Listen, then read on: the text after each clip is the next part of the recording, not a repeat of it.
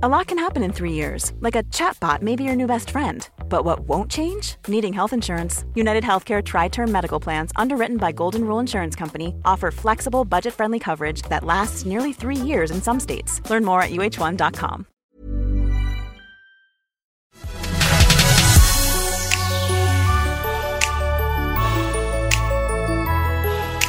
El debate de la economía, con Jordi Benítez. Bienvenidos al debate de la economía. Hoy terminamos nuestra temporada de este podcast que retomaremos dentro de unas semanas y vamos a hacerlo analizando la situación actual de la economía española a las puertas ya de las vacaciones del verano. ¿Cuál es nuestra situación actual? ¿Qué verano nos espera? Y sobre todo, ¿qué nos encontraremos después de las vacaciones? Para este análisis contamos hoy con Daniel Lacalle, economista jefe de Tresis. Bienvenido, Daniel. Muchas gracias, ¿cómo estáis? Y a Juan Ramón Rayo, economista, profesor, conferenciante ampliamente conocido. Bienvenido, Juan. Juan Ramón. ¿Qué tal, Jordi? ¿Cómo estamos? Muy buenas. Bueno, pues nada, pues nos toca hablar, hacer una especie de, aunque todavía no ha acabado el año, pero, pero bueno, una especie de cierre de curso, digamos, ¿no? Y bueno, hay muchos temas muy importantes, ¿no? Pues una situación, creo, preocupante de, de déficit y de deuda, y una inflación que está disparada, un gasto público que hace tiempo que tiene un crecimiento importante, ¿no? Pues me gustaría saber de todos estos aspectos de la economía española, pues no sé qué os preocupa más y sobre cuáles pensáis que habría que actuar de una manera más rápida y tajante. Dani, por ejemplo, si quieres, empieza tú mismo. Yo, creo que el primero sobre el que hay que actuar es el déficit estructural. Este gobierno ha duplicado el déficit estructural a más de 50.000 millones anuales. Eso es claramente además inflacionista, ah, se está aumentando de una manera desproporcionada los desequilibrios fiscales y eso conlleva pues eh, grandes problemas a medio y largo plazo, porque el déficit estructural es el que se genera crezcas o no crezcas y por lo tanto pues eh, el, el, nivel de endeudamiento es un, es un gran problema.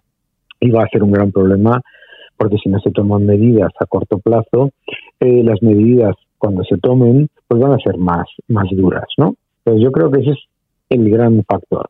Eh, adicionalmente, eh, la elevadísima inflación y el hecho de que el gobierno solamente intente tomar medidas que son medidas de demanda, pues claramente no ayuda, ¿no? Yo creo que nos vamos a enfrentar a un tercer y cuarto trimestre muy complicado. El consumo ya está ralentizándose, además el ratio de cambio, la, tasa de cambio, perdón, entre el cuarto trimestre y el primer trimestre ha sido una auténtica debacle en el consumo y eso desde luego no augura un, buen entorno eh, cuando se disipe la, eh, la nube rosa de la mejora del turismo que incuestionablemente va a sostener a la economía en estos próximos eh, dos meses. Juan, ¿qué, qué, opinión tienes tú sobre el asunto? Pues coincido bastante con, con Dani. Es decir, el, el, turismo sin duda va a ayudar durante este próximo trimestre y va a maquillar la situación real ya no de la economía española, sino en general de la economía europea.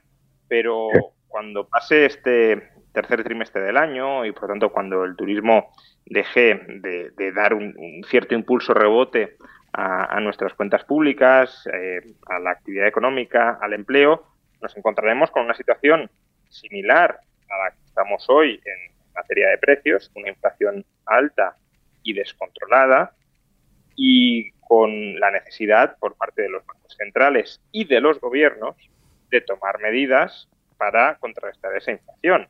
Los bancos centrales ya han empezado a tomarlas, Estados Unidos con mucha más decisión que Europa, que en la eurozona.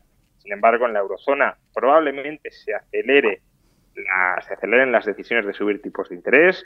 Hace unos días, en el foro de banqueros centrales eh, organizado por el BCE, Christine Lagarde dijo que bueno que en los próximos meses iremos viendo cómo se aclaran ciertas incertidumbres y que en ese momento será cuando habrá que dar el salto desde una política monetaria muy gradual, pasito a pasito, poquito a poco, a una eh, política monetaria más asertiva. Es decir, de los tipos suban probablemente más rápido. Y también dijo otra cosa, y es que la política monetaria para luchar contra la inflación tendrá que ir de la mano de la política fiscal. Tienen que cooperar codo con codo. Y eso significa reducir déficit público y reducir deuda pública. Eh, por consiguiente.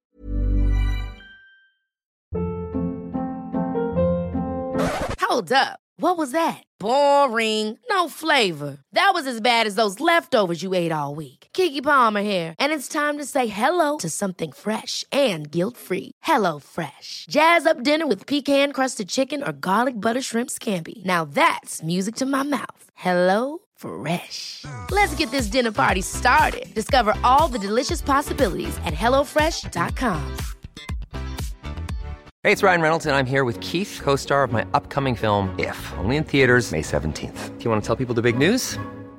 All right, I'll do it. Sign up now and you'll get unlimited for $15 a month in six months of Paramount Plus Essential Plan on us. Mintmobile.com slash switch. Upfront payment of $45 equivalent to $15 per month. Unlimited over 40 gigabytes per month. Face lower speeds. Videos at 480p. Active Mint customers by 531.24 get six months of Paramount Plus Essential Plan. Auto renews after six months. Offer ends May 31st, 2024. Separate Paramount Plus registration required. Terms and conditions apply if rated PG. Quality sleep is essential. That's why the Sleep Number Smart Bed is designed for your ever-evolving sleep needs. Need a bed that's firmer or softer on either side? Helps you sleep at a comfortable temperature? Sleep Number Smart Beds let you individualize your comfort so you sleep better together. JD Power ranks Sleep Number number 1 in customer satisfaction with mattresses purchased in-store. And now, save 50% on the Sleep Number limited edition Smart Bed for a limited time. For JD Power 2023 award information, visit jdpower.com/awards. Only at a Sleep Number store or sleepnumber.com.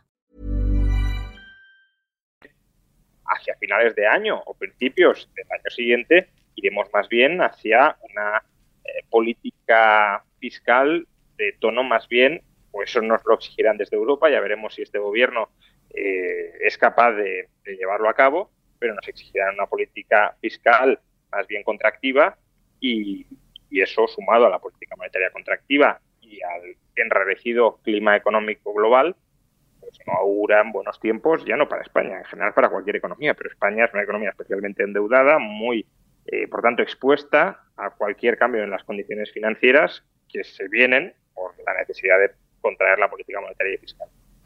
La inflación, que es seguramente pues el fenómeno que más preocupa no solo a los economistas, sino a la clase media, bueno, a la que va a comprar al supermercado. Bueno, se hablaba que iba a ser temporal, cada vez parece más claro que no va a ser temporal. ¿Cómo veis esa evolución? ¿Cuándo pensáis que puede acabar esta inflación tan, tan desbocada, Dani?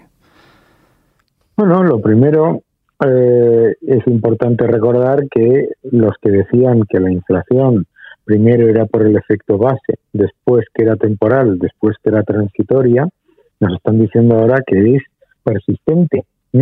que además de una eh, pues clara eh, pues eh, originalidad a la hora de elegir objetivos, pues lo más importante que nos muestra es que no han tenido el más mínimo interés en analizar el componente monetario de la inflación. Por supuesto que la inflación puede eh, subir, eh, puede subir un precio, pueden subir dos, puede subir el precio del petróleo, pero no olvidemos que entre el año 2012 y el 2014 se duplicó el precio del gas natural y la inflación estaba en, territorio negativo, ¿no? O sea que eh, la gran diferencia que nos separa, por ejemplo, de Suiza, que tiene una inflación del 2,9%, incluso de la propia Alemania, es el consumo de eh, nuevas reservas monetarias. Y yo creo que mientras los, por un lado, los bancos centrales van a subir los tipos de interés. Subir los tipos de interés es una condición necesaria, pero no es suficiente para reducir la inflación, porque subir los tipos de interés reduce la cantidad de nuevo dinero que entra en el sistema, pero si además sube los tipos de interés a una tasa que todavía es negativa en términos reales, pues eh, la demanda de crédito, como se está demostrando, pues no, no, baja, ¿no? Que también es que es nuevo, nuevo dinero creado, ¿no? El segundo factor es parar las recompras. Pero el Banco Central Europeo no va a parar las recompras, va a continuar manteniendo el balance, el segundo balance más elevado de todos los países desarrollados, un, prácticamente un 80% del Producto Interior Bruto de la eurozona porque recompra todo lo que lo que vence que tiene en el balance. Y el tercer factor es lo que acaba de comentar Juan, que es la reducción del gasto público. Aquí se ha monetizado un aumento masivo del gasto público por, un, el, por una circunstancia extraordinaria que era la pandemia, pero en una gran eh, parte, no en la mayoría, pero sí en una gran parte de países, esa, ese masivo aumento de gasto público corriente se ha consolidado y se ha mantenido, incluso se ha incrementado, como es el caso de España, ¿no?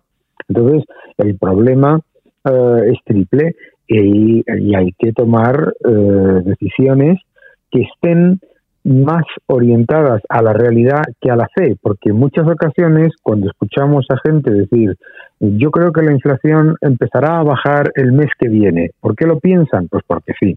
No hay ningún factor que nos esté demostrando eso. Los precios industriales han subido un 45%, los, las empresas no han trasladado a los precios el aumento de su consumo, perdón, el aumento de sus insumos y eh, lo que está ocurriendo, por lo tanto, es que habrá un efecto de segunda derivada. Yo creo que es muy importante, por lo tanto, acometer el factor monetario, porque es lo que no se puede controlar. O sea, aquí es importante que los estados y los bancos centrales controlen lo que está en su mano, no lo que no está en su mano. La guerra no está en su mano, pero la cantidad de dinero que se está eh, inyectando en la economía, sí, recordemos que el último dato de aumento de masa monetaria de la eurozona es sigue estando el crecimiento de la masa monetaria al doble del nivel que en lo que se llamó el bazooka de Draghi. O sea que, ojo con, con eso de, de, pensar que estamos normalizando rápido, demasiado rápidamente, como decía alguien esta mañana, la política monetaria. Juan, para terminar, ¿qué, bueno, ¿qué, escenario crees que puede esperar las familias españolas a la vuelta de vacaciones? Pues bueno, como comentabais, pues, bueno, pues, la temporada turística va a ser buena, los españoles se van a ir de vacaciones y a la vuelta, pues bueno, habrá, se estará ya hablando pues en breve de una subida de tipos de interés, empezará a dejarse de comprar deuda por parte del Banco Central Europeo, la inflación pues seguramente seguirá alta. Eh, bueno, ¿qué escenario ves por un lado y qué medidas piensas que habría que tomar para que ese escenario pues no sea tan negativo y se pueda acabar, se pueda ir a una recuperación pues cuanto antes? Bueno, a la vuelta de vacaciones yo creo que hay ciertas cosas que sabemos seguro que van a ocurrir decir, la inflación va a seguir muy alta, no sé si más alta que el 10,2% del mes de junio, pero desde luego no va a bajar mucho menos a niveles que se consideraban normales. Cuando la inflación va a seguir eh, desbocada en septiembre, en octubre, eh, los tipos de interés van a subir, porque ya nos han dicho que van a subir, la incógnita es si van a subir todavía más de lo que nos han dicho, pero vamos a tener alta inflación, altos tipos de interés y por tanto ahí la incertidumbre, cada vez ya más social casi que económica, es hasta cuándo las familias españolas van a aguantar con esa brutal erosión de poder adquisitivo que están experimentando. Erosión por el lado salarial, porque los salarios no aumentan lo que están aumentando los precios, y también erosión en su renta disponible a aquellas familias que estén endeudadas y que estén viendo cómo el Euribor a tipo variable, como el Euribor está subiendo y va a seguir subiendo. Eh, es previsible que en algún momento las familias españolas no quieran aguantar más, ya han aguantado mucho y empiecen a reclamar subidas salariales. Y ahí será especialmente importante que lo que decía antes Dani se materialice. Es decir, el pacto de rentas, pues como acompañamiento, no está mal. Obviamente para frenar la inflación, mejor que no se empiecen a desbocar los precios y los salarios que, lo contrario. Pero eh, al final los gobiernos no pueden controlar si una empresa sube o deja de subir precios, si un trabajador renegocia al alza o a la baja, es difícil, ¿no? Pero renegocia al alza los salarios, eh, eso no lo pueden controlar. Y claro, si tú sigues inyectando o sigues facilitando que se inyecte una enorme cantidad de gasto nominal a la economía y estás empezando a tener efectos de segunda o de tercera ronda, eso se, va, se te va a desbocar más. ahí tienes que cerrar el grifo para que aquellos que se suban, comillas, a la parra, estableciendo precios muy altos o salarios nominales muy altos, pues se queden sin vender. Porque si no hay dinero para todos, que lo estamos empezando a reducir, pues por mucho que yo quiera que por este bien se pague X cantidad de dinero, si la gente no tiene ese dinero para pagarlo, no lo podrá pagar. Pero claro, si mantenemos ese flujo de gasto nominal entrando en la economía y se empiezan a notar estos efectos de segunda o de tercera ronda, es como decía, esto se nos va a desbocar todavía más de lo que ya lo está. Entonces, ¿qué medidas hay que tomar? Pues estamos jugando cada vez más con fuego si no tomamos medidas con decisión y las medidas es lo que ya están haciendo los bancos centrales, probablemente a un ritmo todavía mayor, que es eh, restringir la oferta monetaria, subir tipos de interés, eh, poner fin al programa de compras y de recompras de deuda y desde el lado de los gobiernos empezará a ajustar de verdad el déficit público con una política fiscal contractiva que en lugar de seguir añadiendo poder adquisitivo vía deuda dentro de la economía lo empieza a frenar. Muy bien, pues muchas gracias a los dos. Hemos llegado al final de este programa del debate de la economía. Muchas gracias a Daniel Lacaya, Juan Ramón Rayo y a ustedes por seguirnos y les esperamos en una próxima edición del debate de la economía.